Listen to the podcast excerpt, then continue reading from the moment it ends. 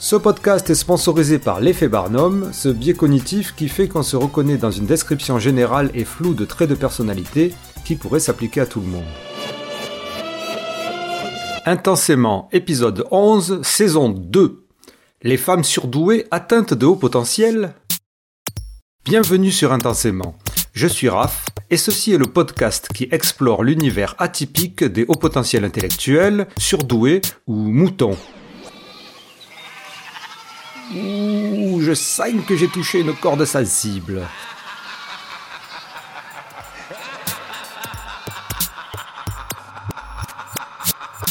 Avec un focus sur les réseaux sociaux et médias en ligne. Le sujet des femmes surdouées ou HPI ne domine pas les débats sur les réseaux sociaux. Et force est de constater aussi qu'il n'y a pas beaucoup d'études sur la représentation des femmes à haut potentiel intellectuel. Pourtant, il est remarquable que dans la plupart des groupes HPI et surtout Zèbre, la majorité, voire l'immense majorité des membres sont fémininement genrés. En 2014, Nadine Kirgesner, diplômée en psychologie et en sciences de l'éducation, sort un recueil de témoignages intitulé Des femmes surdouées. Dans cet ouvrage, pas de revendications féministes ou préoccupations de genre qui dominent les débats aujourd'hui. Les témoignages souvent poignants et humbles sont des confidences de femmes sur leur enfance, souvent déterminante, leur adolescence, leur souffrance et leur joie, bref, leur parcours de vie. Statistiquement, il y a autant de femmes HPI que d'hommes. Pour les tenants de la psychologie ou neuropsychologie basée sur la science et la recherche, il n'y a pas de différence entre hommes et femmes à haut potentiel intellectuel. Mais on le sait, l'expérience de vie des unes et des autres dépend aussi de l'environnement culturel et social, et donc de la place des femmes dans la société. Une place qu'elles doivent occuper dès leur plus jeune âge, avec ou contre des archétypes et stéréotypes qui influenceront leur éducation. Et l'éducation des enfants HPI, c'est aussi l'un des sujets favoris de Nadine Kirgesner, que l'on peut retrouver aussi sur son site planètesurdoué.fr et son groupe Facebook au potentiel surdoué et positif. Les femmes surdouées atteintes de haut potentiel, pourquoi ce titre Vous le découvrirez dans cet entretien. Bonne écoute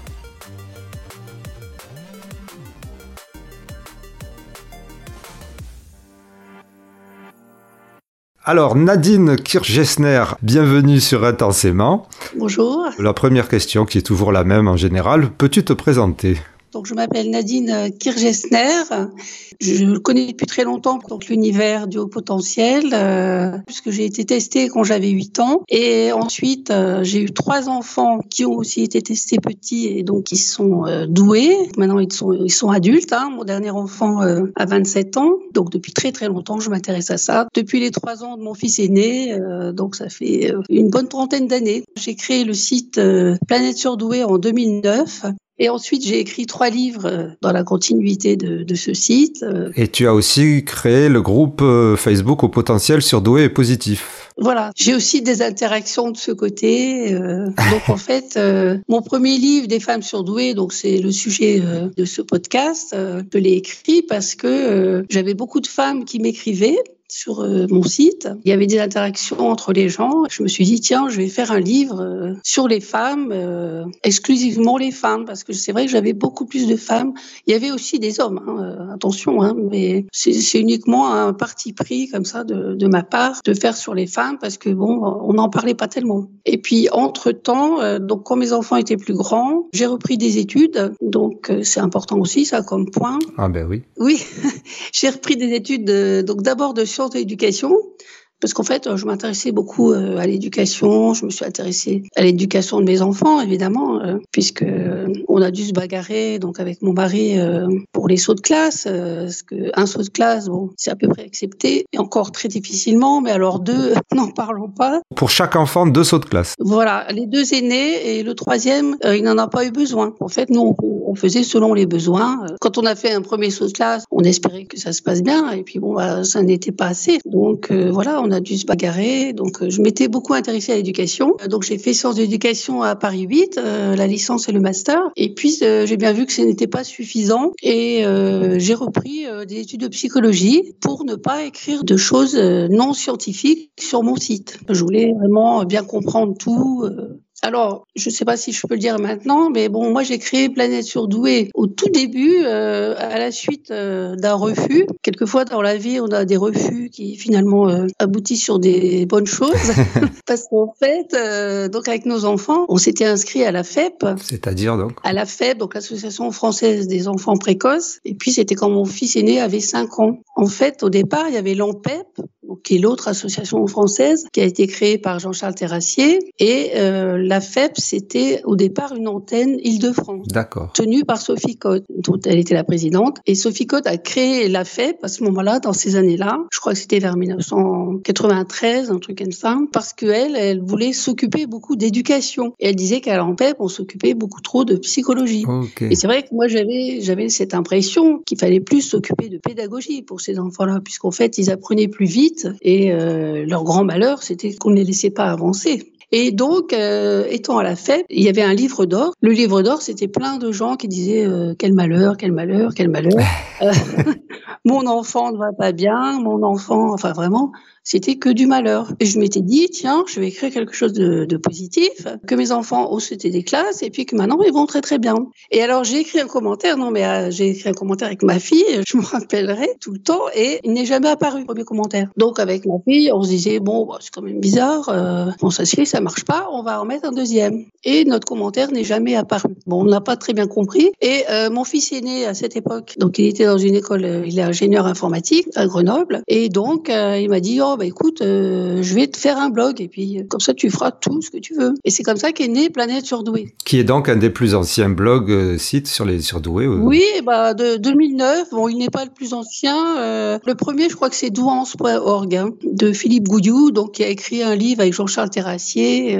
ils ont écrit le guide des enfants surdoués. Je sais plus trop le titre exact. Donc c'est le premier blog hein, français, hein, du moins. Et donc c'est vrai que voilà, c'est né comme ça d'un- de ce refus en fait que je n'ai jamais trop compris. Mais est-ce que tu penses euh, que ça fait partie de cette idée de ce qu'on comprend en filigrane euh, à cette époque-là pour que, non pas la problématique, mais pour que le sujet des surdoués soit entendu par les gouvernements, il fallait insister sur le côté négatif? Oui, certainement. hein. Alors qu'en fait, euh, moi, j'aurais voulu insister sur le fait que bon ben voilà, euh, euh, l'enfant, il saute une classe et après, il va, il va vraiment mieux. C'est ce que nous, on a toujours remarqué avec nos enfants, euh, Hmm. parce qu'ils s'ennuyaient euh, énormément, hein, euh, et même des fois avec un seul saut de classe. Moi, ma, ma petite fille, donc j'ai ma petite fille, bon maintenant elle est grande. Et à 6 ans, euh, euh, donc elle était en CE1, donc elle avait déjà sauté une classe quand même, parce qu'ils ont sauté la grande section. Elle s'est sauvée de l'école. donc c'est quand même euh, un truc euh, euh, incroyable, quoi. On en reparlera tout à l'heure de ces histoires de génération. Donc tu as la double casquette à la fois d'avoir fait des études en psychologie, mais aussi en sciences de l'éducation. Voilà. Alors en sciences d'éducation, ce qui était intéressant aussi, c'est que donc le directeur à Paris 8, qui avait travaillé aussi avec Gabriel Végan en Allemagne, donc sur le sujet des surdoués aussi, il était très intéressé par ça, et il a travaillé aussi avec Gunther Schmidt en Autriche, qui était un proviseur de, du lycée. Et euh, eux, ils avaient fait des possibilités dans un lycée, donc à Vienne, hein, euh, pour des enfants euh, surdoués. S'il y en avait un qui était fort en maths, par exemple, s'il était en cinquième, il pouvait aller en quatrième en maths, suivre. euh, voilà, il y avait une souplesse, donc ils avaient monté ça. Tout ça, c'est sur mon site. Donc petit à petit, voilà, j'ai amélioré le site, je l'ai enrichi. Il y a des gens qui ont fait des commentaires, des témoignages. Donc j'avais beaucoup de femmes et donc mon livre est sorti en 2014. Donc pendant que j'étais en troisième année de psychologie, j'ai fait ça en même temps, quoi. C'est un livre principalement de témoignages, donc c'est un recueil de témoignages. Mais euh, les 60 premières pages sont des explications euh, qui étaient issues de mes cours aussi sur le, la douance, le QI, comment on fait les tests, euh, etc. Ce qui est assez conséquent et ce qui est quand même primordial quand on fait un livre sur le sur les hauts potentiels, sur les surdoués, de savoir de quoi on parle et de poser le de poser le contexte. D'expliquer parce que c'est vrai que bon au départ, donc là c'est les 60 premières pages donc qui sont assez concises en fait. Et puis euh, après les témoignages. euh, tu m'as dit ce matin que tu as lu le, le témoignage de Bleuhen par exemple. J'en ai lu plusieurs aussi. J'ai trouvé qu'il y a des gens qui écrivent extrêmement bien. Hein. Des fois, j'étais vraiment euh, un peu stupéfaite. Hein. Je me disais, c'est pas possible. Et, et je te parlais du témoignage de Bleuhen parce que justement, ce qui est intéressant, donc avec la pédagogie et l'éducation nationale, c'est que son père était proviseur. Oui. Comme elle écrit, elle était faite pour les études, Mais son père, il avait une idéologie euh, d'éducation nationale qui est une idéologie euh, Et il lui a dit, euh, quand elle voulait apprendre à lire, il lui a dit, tu apprendras à lire au CP comme tout le monde. Et donc, euh, il ne l'a jamais avancé. Il a toujours euh, nié qu'elle était surdouée, qu'elle était en avance. Et on voit très bien dans ce témoignage-là, bon, tous les autres témoignages sont très intéressants également, hein, mais ce qu'on voit très bien dans ce témoignage-là, c'est la lente euh, descente aux enfers, en fait. C'est vrai que ce témoignage-là est plutôt négatif. Exactement. Il est même quelquefois très difficile à suivre au niveau de la douleur ressentie de la personne. Oui, et il explique bien euh, comme elle, elle, elle ressent, c'est une négation de son identité. Et c'est exactement ça. Euh, quand les enfants sont petits, c'est un petit peu comme ça pour tous les enfants, hein. mais là, si on loupe cette, ces années-là, euh, vers 4 ans, 5 ans, 6 ans, quand les enfants veulent lire et puis on leur dit non, non, tu feras ça plus tard, on loupe cet apprentissage-là qui est très important. L'enfant ne se développe pas bien. Et après, bon, elle a eu beaucoup de... Elle ne s'en est jamais remise. Oui, effectivement. Moi, ce que je voulais dire un petit peu là dans, dans ce podcast, c'est que actuellement, donc moi, je, refuse cette pathologisation du potentiel. Parce qu'en fait, maintenant, on empêche les enfants d'avancer. Les sauts de classe sont très, très durs à obtenir. Les parents euh, vont dans le privé. Hein. Donc, en fait, c'est pas très bien pour les enfants qui n'ont pas d'argent, puisque le privé, bon, bah, il faut payer. D'ailleurs, nous aussi, on est allé dans le privé. Pour, les, pour le deuxième saut, on, est, on a dû aller dans le privé. D'accord. Hein, donc c'est donc c'est pas très bien pour euh, ceux qui n'ont pas d'argent parce que dans dans les milieux défavorisés il y a aussi des surdoués. Mmh, hein, ben Ça n'est pas une question de milieu. Et donc maintenant on les empêche d'avancer et après ils vont mal, bien sûr, puisqu'on les a empêchés d'avancer. Et on dit euh, ah ben vous voyez, euh, les surdoués ils vont mal. Ben non, c'est pas comme ça que ça se passe. Si on les avait laissés avancer, ils iraient bien. Donc de par ton expérience, tu serais plus favorable toi à un saut de classe des enfants à partir du moment où ils sont identifiés au, potentiel et qu'ils en ont besoin aussi, puisque on n'a pas forcément besoin de sauter une classe en étant au potentiel. Tout dépend du milieu où on est. Parce qu'évidemment, quand on est au potentiel, euh, si on habite à Paris, euh, dans le 17e arrondissement, c'est pas pareil qu'en euh, banlieue très défavorisée ou dans une classe où les enfants, aucun ne sait lire. Après, on est, on est traité. Enfin voilà, il y a des contextes très très différents. Ton livre, donc, Des femmes surdouées, a pour sujet les femmes, mais tu reviens souvent sur ces histoires de, de précocité en étant jeune. Et tu dis donc, je te cite, un enfant précoce très jeune, soumis à un environnement dans lequel il ne peut acquérir des expériences nouvelles enrichissantes, peut se trouver être totalement déstabilisé dans son développement cognitif. Voilà, c'est ça. Ça, c'est exactement ce que moi j'ai appris euh, quand j'étais en, licence de psychologie. Là, euh, oui, oui. L'apprentissage euh, stimule le développement. Et alors, je vais poser une, une, question idiote. Tu me corriges si je me trompe. Ce que je crois comprendre, donc, c'est que un enfant a, avec un haut QI a de toute manière un haut QI, soit dans un environnement euh, euh, favorable ou, ou, pas. Donc, est-ce qu'un enfant avec un, un haut QI, garçon ou fille, ne peut pas développer de toute manière tout un tas d'aptitudes, même si ça n'a aucun rapport avec son environnement? Je sais pas, moi, développer une aptitude d'observation, s'il a, s'il a aucune stimulation intellectuelle, développer une attitude de rapport avec les autres, relationnelle, je sais pas. Est-ce qu'il n'y a pas quelque chose qui peut se développer à travers ce OQI, puisque le OQI existe de toute manière, que l'enfant soit soumis à un environnement ou pas. Je comprends sur le principe que des expériences nouvelles enrichissantes peuvent l'aider à développer ses aptitudes cognitives, mais est-ce qu'il peut pas se les créer lui-même, ces expériences nouvelles? C'est ça ma question. Quand il a 4-5 ans, c'est difficile, quoi. C'est très dur. C'est des petits-enfants quand même. Hein. Oui. Moi, je peux te raconter mon expérience. Hein. Nous, notre fils aîné, à 3 ans, il commençait déjà à avoir compris le sens euh, pour la lecture, le rapport entre les sons et les lettres. Il m'écrivait des lettres. Euh, il me disait là, qu'est-ce que j'ai écrit, tout ça. Donc à trois ans, il était très content d'aller à l'école et il voulait, il croyait qu'il allait apprendre à lire là tout de suite.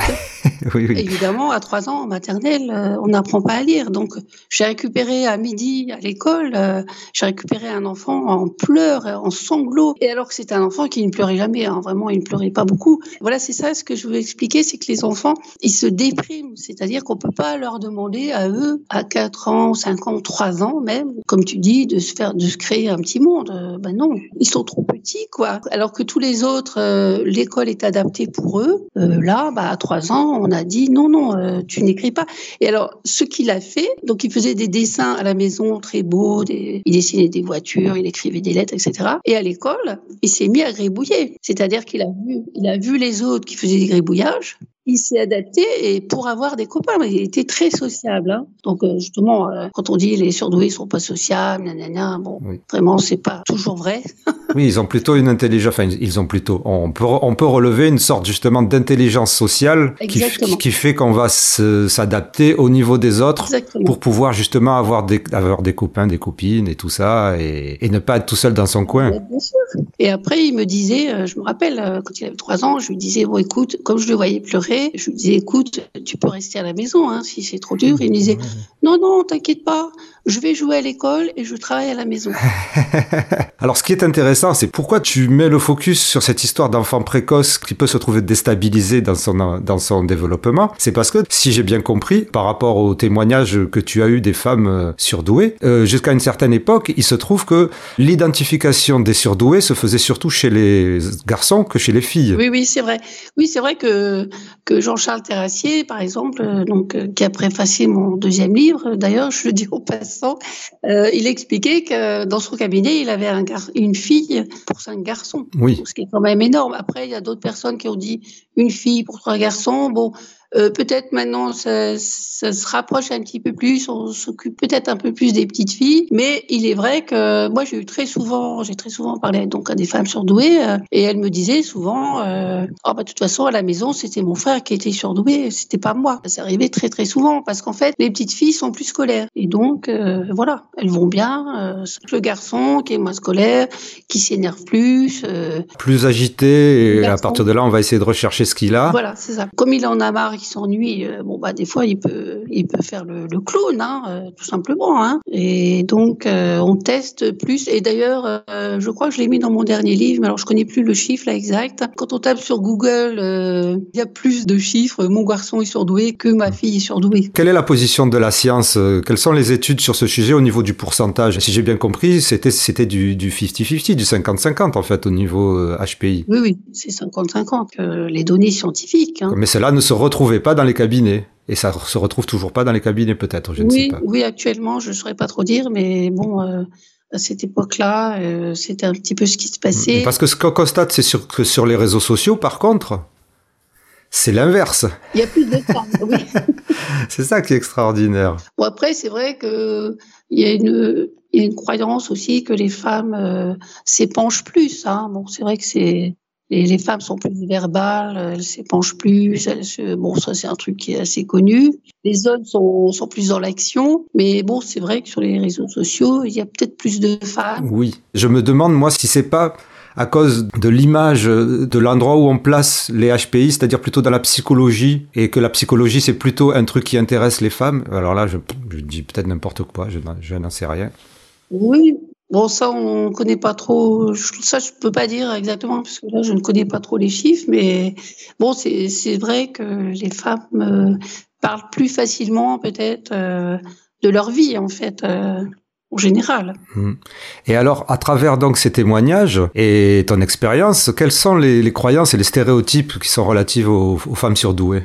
Disons que comment dire euh, les moi c'est un petit peu ce que j'avais dit dans donc dans ma conférence euh, donc que j'avais faite à, Bruxelles. Oui, une conférence très intéressante, pardon, je te coupe justement, une conférence très très intéressante sur laquelle je me suis basé pour cet entretien qu'on peut écouter sur YouTube. Je donnerai le lien dans la description du podcast. Oui, oui, c'est vrai, ça c'était en 2015. Euh, ce jour-là, il y avait Ariel Ada aussi donc qui a préfacé mon livre des femmes surdouées et puis il y avait aussi Cécile Bost qui malheureusement disparu l'année dernière Cécile Boss qui a écrit euh, Douance et résilience, euh, qui a fait le blog aussi Talents différents, qui était aussi un des blogs un petit peu en même temps que moi en 2009. Et d'ailleurs, euh, Stéphanie Aubertin aussi avait fait de nombreux articles sur le QI là-dedans. Exactement. Et d'ailleurs, faut souligner, faut souligner malheureusement dans la série des disparitions que Jean-Charles Terrassier vient juste de disparaître aussi. Oui, oui, voilà, c'est très triste. Ouais. Et donc, tu disais cette conférence à Bruxelles Donc, moi, j'avais parlé du livre euh, L'origine des génies de Claude Tello, qui avait répertorié dans, l'histoire et tout 350 euh, génies. Et, et, dans les 350, euh, bon, il y, avait huit femmes hein, seulement. Oui. Donc, euh, évidemment, c'est un petit peu, un petit peu dur quand même pour les femmes. Euh, donc, les femmes, soit ne sont pas visibles. C'est là où on voit effectivement que c'est peut-être une construction sociale qui fait que les que les femmes sont moins identifiées ou même ne cherchent pas à savoir si elles sont elles-mêmes surdouées. Alors que des femmes génies, il y en avait hein, quand même, elles n'étaient pas visibles. Alors les, les femmes se, se sous-estiment souvent. Hein. C'est un petit peu ce qui se passe. Hein. Elles, euh, elles, ont un peu le syndrome de l'imposteur aussi. Hein. Oui, alors est-ce que tu pourrais justement pardon, développer sur le syndrome de l'imposteur? Peut-être que tout le monde ne le connaît pas.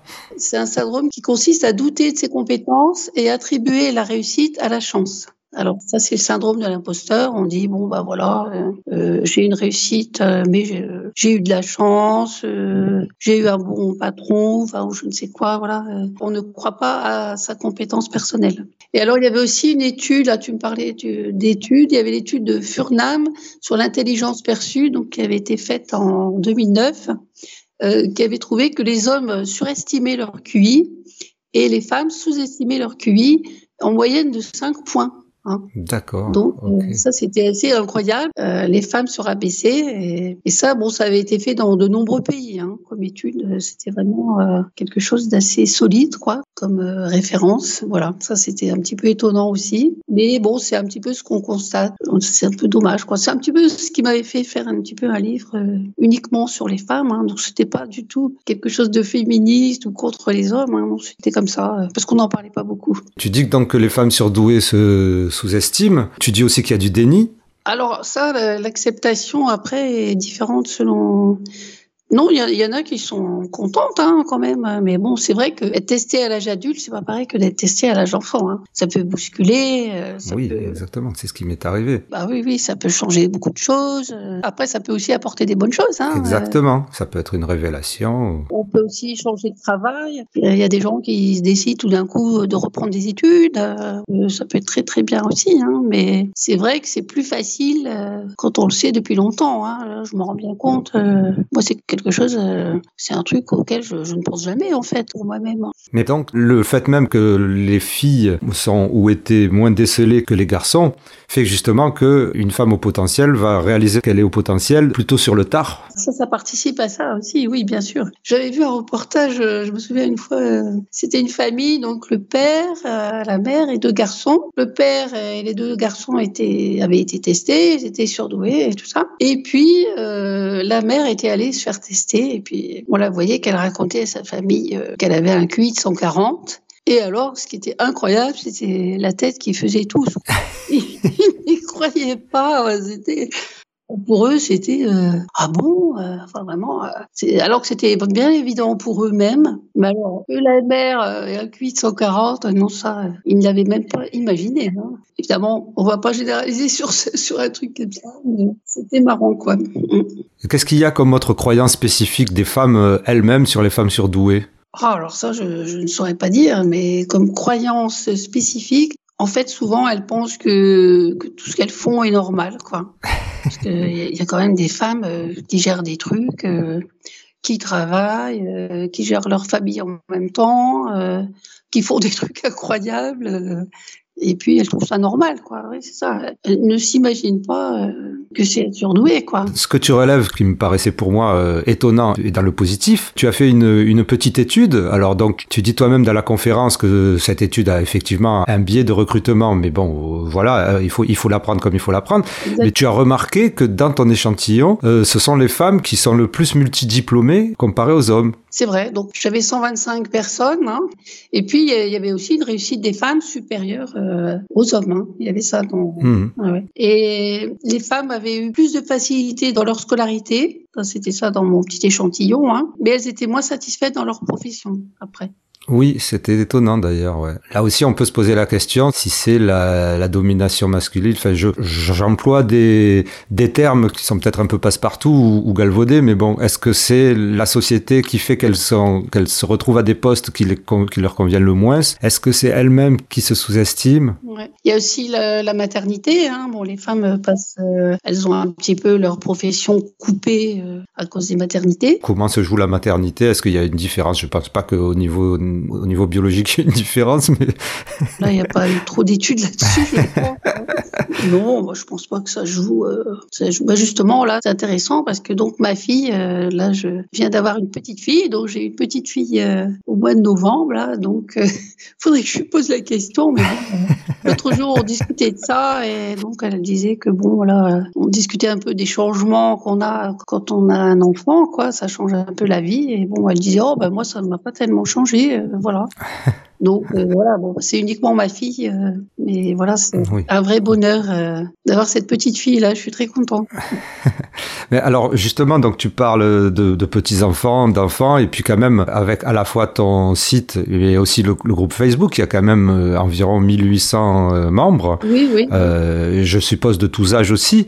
Est-ce que tu as remarqué, euh, pour toi, par rapport à, cette expérience-là, qui n'est donc pas encore une fois pas la généralité, est-ce que tu as remarqué qu'il y avait une différence avec les nouvelles générations, une différence de représentation des femmes surdouées Pour les femmes spécifiquement, ça je ne sais pas, mais disons que sur, les groupes Facebook, bon, il y a beaucoup de gens. moi, j'accueille des gens qui se posent des questions, hein, justement, et bon, il y a beaucoup de gens qui ont subi un petit peu toutes les fausses informations là euh, qui arrivent en ce moment là de, pathologisation du sujet. Euh, les jeunes notamment, euh, c'est ça. Par exemple, si je prends ton exemple, toi tu as appris récemment, hein, je crois, tu m'avais dit. Oui, oui, ça fait un an. Voilà, donc tu as un petit peu regardé ce qui se passe et bon, c'est vrai quand on regarde comme ça ce qui se passe, il y a de quoi être un petit peu effrayé hein, quand on regarde. oui. Quand on regarde les réseaux sociaux, on a tous des gens qui disent mon Dieu quel malheur. Euh, quel malheur d'être surdoué, euh, on est trop sensible, on est malheureux, euh, on va être en échec scolaire, etc., etc. Bon voilà, donc moi j'accueille un petit peu tous les gens qui se posent des questions, justement pour un peu remettre à plat toute cette désinformation, parce qu'il y a quand même beaucoup de désinformations qui se passent sur les réseaux sociaux et ce n'est pas du tout en phase avec les données scientifiques. Hein. C'est ça qui est terrible. Ben c'est pour ça que c'est super intéressant qu'il y ait beaucoup de gens comme toi, enfin il y en a de plus en plus de gens comme toi qui interviennent en ligne et qui créent justement ces liens avec les gens et qui sont des professionnels et, qui sont des vulgarisateurs de la science et de la, de la psychologie. Oui, mais bon, quelquefois on est un petit peu, on est un petit peu démunis, dépassés. Moi, quelquefois j'ai l'impression de faire euh, une goutte d'eau dans un océan d'informations. Mm. Euh, voilà, c'est justement ce que si on trouve une définition des surdoués, c'est qu'ils sont quand même euh, solides, ils sont persévérants. Bon, je suis persévérante, je continue, je continue, mais bon, c'est vrai que des fois on se dit c'est c'est pas possible, quoi, on va pas y arriver. Bon, surtout que par exemple, bon, moi j'ai écrit trois livres et puis bon, euh, je n'ai pas trouvé d'éditeur, donc après les journalistes ne regardent pas quand on n'a pas un, un, gros éditeur. Est-ce que tu peux les nommer tes trois livres comme ça? On va faire un peu de. Voilà. Alors, euh, donc mon premier livre, c'est Des femmes surdouées. Donc j'ai bien écrit avec le D pour ne pas généraliser, puisque c'était des témoignages comme ça. Hein. On peut pas faire de généralisation. Oui, puis il faut pas confondre justement avec Les femmes surdouées de Monique Kermadec. Euh. Qui a été écrit après, d'ailleurs, et euh, qui n'a pas du tout cité mon livre, bien qu'elle l'a lu hein, quand même, puisqu'elle a repris euh, l'histoire de l'origine des génies de Claude Tellot. bon, c'est un livre très peu connu. C'est étonnant. Elle a, repris l'histoire, hein, oui. Normalement, on doit citer les gens qu'on lit avant, hein, mais bon. Et voilà, donc Des femmes surdouées, donc préfacé par Lada, après, euh, le deuxième livre, c'est Les surdoués atteints de haut potentiel, l'intelligence m'a mené, préfacé par euh, Jean-Charles Terrassier. Oui, je le trouve génial, moi, ce titre. Ben, il n'a pas été bien compris. Hein. Il, y a, pas mal de gens qui n'ont pas compris le titre. C'était quoi qui t'avait inspiré déjà par rapport à ce titre? Une fois, j'avais entendu une expression comme ça, donc ça devait être dans une conférence de la FEF, enfin, je sais plus trop, ou une conférence comme ça sur YouTube. Quelqu'un disait euh, quand les enfants sont atteints de haut potentiel.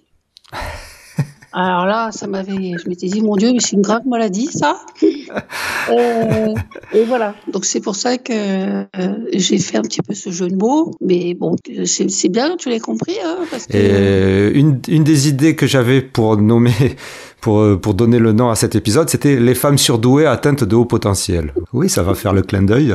Oui. Et, ton troisième livre? Donc après le troisième livre, c'est euh, Surdoué, quelle chance de l'enfant à l'adulte épanoui. Voilà, les trois livres qui sont des vraiment avec beaucoup de recherches, beaucoup de données scientifiques. Et dans le troisième livre, j'ai des témoignages euh, récents hein, d'enfants qui sont jeunes, hein, qui ont une dizaine d'années maintenant. En fait, maintenant, pour les enfants, euh, j'ai l'impression que c'est encore plus dur euh, que quand moi, mes enfants étaient petits, par exemple, pour sauter une classe, c'est moins facile qu'avant. Hein. Les, les, gens doivent aller dans le privé. Là, j'ai un exemple, par exemple, dans un de mes témoignages avec ce qui s'est passé dans le, les travaux au ministère en 2019, ça, ça ne s'arrange pas du tout là. La, la... C'est quoi qui s'est passé, pardon, excuse-moi, je suis peut-être pas au courant. Alors donc il y a eu des travaux au ministère, euh, donc sur Ediscol, là maintenant ils ont ils ont rédigé un texte euh, et donc dans ces travaux euh, il y a une pathologisation, euh, ça, ça, ne s'arrange pas quoi, parce qu'en fait il y a une confusion avec les troubles. Par exemple, euh, si un enfant est dyslexique et qu'il a haut potentiel, il y a des gens par exemple qui disent que c'est difficile d'être à haut potentiel.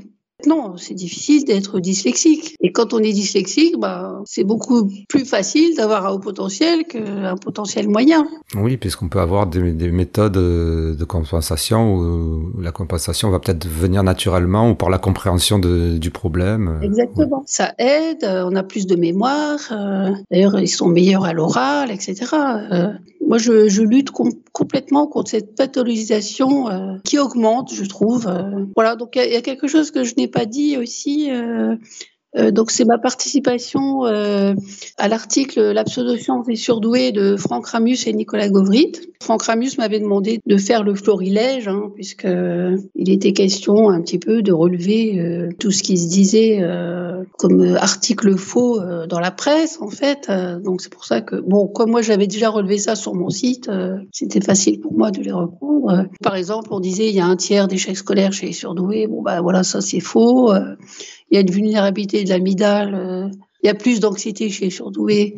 Non, ben non, ça c'est faux. Donc cet article était en 2017 et bon, il a fait un petit peu de bruit, mais j'ai l'impression que qu'il faudrait encore refaire encore un petit peu de bruit maintenant parce qu'il n'y a peut-être pas eu assez de bruit quoi sur ce sur cet article. Il faut taper sur des casseroles. Il faut taper. Bon, il y a aussi des gens, euh, ou peut-être des journalistes, peut-être qui sont bien contents de taper sur les surdoués. Hein. Euh, bon, ça leur fait du bien, je ne sais pas. Mais bon, si on peut faire une comparaison, par exemple, euh, si on a la grippe et qu'on est gaucher, bon, ben, on va pas dire que c'est parce qu'on est gaucher. c'est un petit peu ce qu'ils font.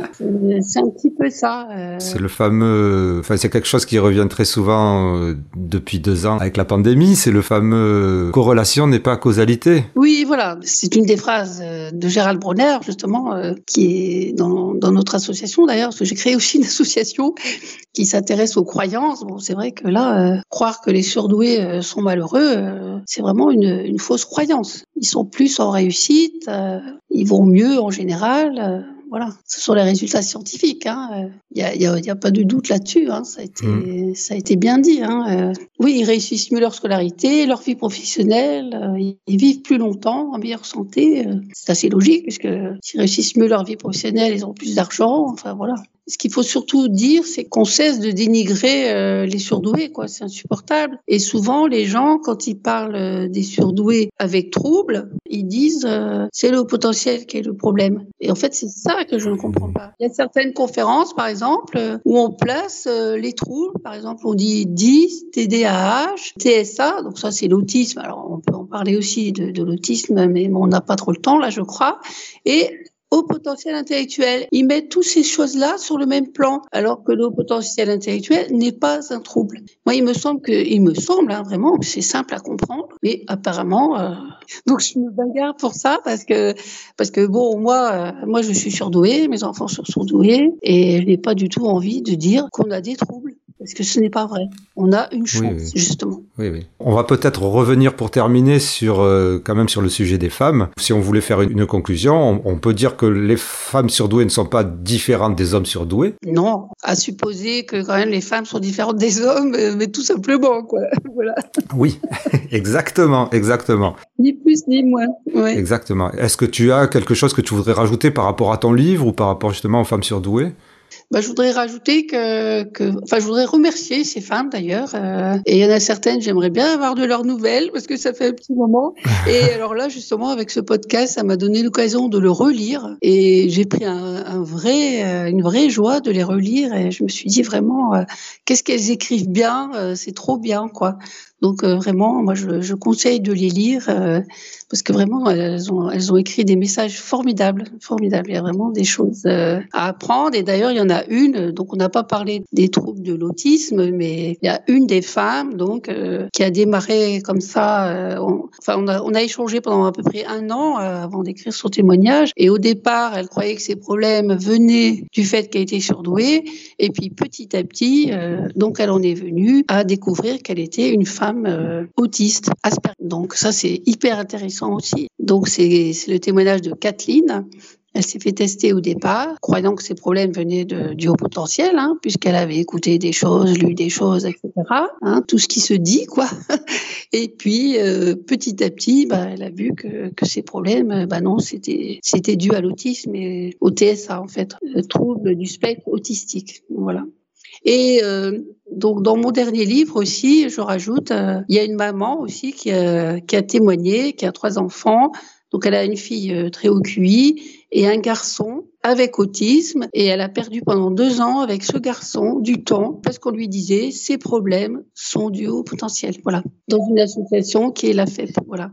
Une perte de deux ans pour un enfant alors qu'il aurait pu faire euh, des trucs d'habileté sociale, par exemple, des choses un petit peu euh, voilà, ça, c'est les mauvais diagnostics, les, les, mauvaises informations qui donnent ça. Ça a des conséquences, les mauvaises informations. C'est ça qu'il faut, qu'il faut se rendre compte. Et moi, euh, vraiment, je, je, ne comprends pas comment on peut faire passer des messages comme ça, euh, ce que j'ai appelé dans mon deuxième livre des messages brouillés c'est tout brouillé, euh, plus personne ne comprend rien. Euh. Est-ce que tu crois, euh, on en revient plus ou moins à la politique, on en revient à tout un tas de trucs, est-ce que tu crois qu'il est possible un jour que ces deux côtés des débats sur, sur les hauts potentiels se rejoignent? Est-ce que c'est possible? Est-ce que c'est, on peut pas piocher, enfin puiser d'un côté là et puiser d'un côté de là, essayer de faire quelque chose?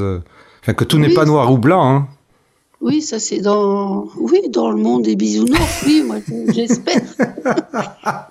oui, c'est vrai. Moi, moi, je suis ouverte à ça. Parce que, Mais tu es une vraie Terminator.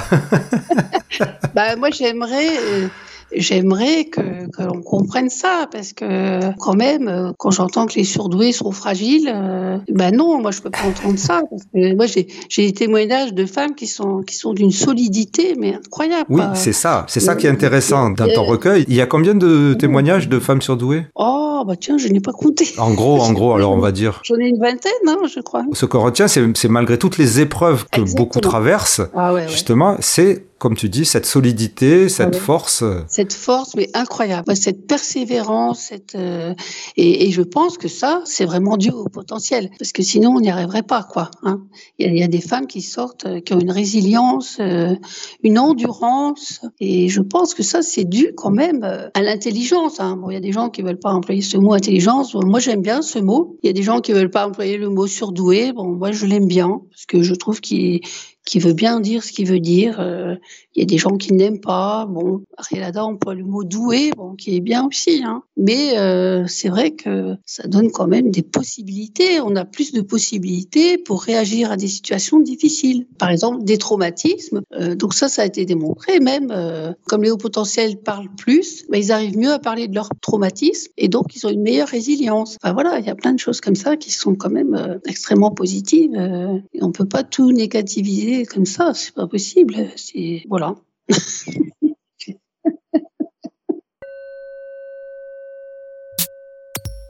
Voilà, un rire qui vaut toutes les conclusions. Merci Nadine pour cet entretien passionné. Mes amis, euh, amis euh, n'hésitez pas à laisser des commentaires sur le Facebook du podcast Intensément ou sur le Twitter aussi, je ne pense jamais à le préciser, le Facebook et le Twitter. Vos retours me sont précieux, même les négatifs. Ça permet d'avancer.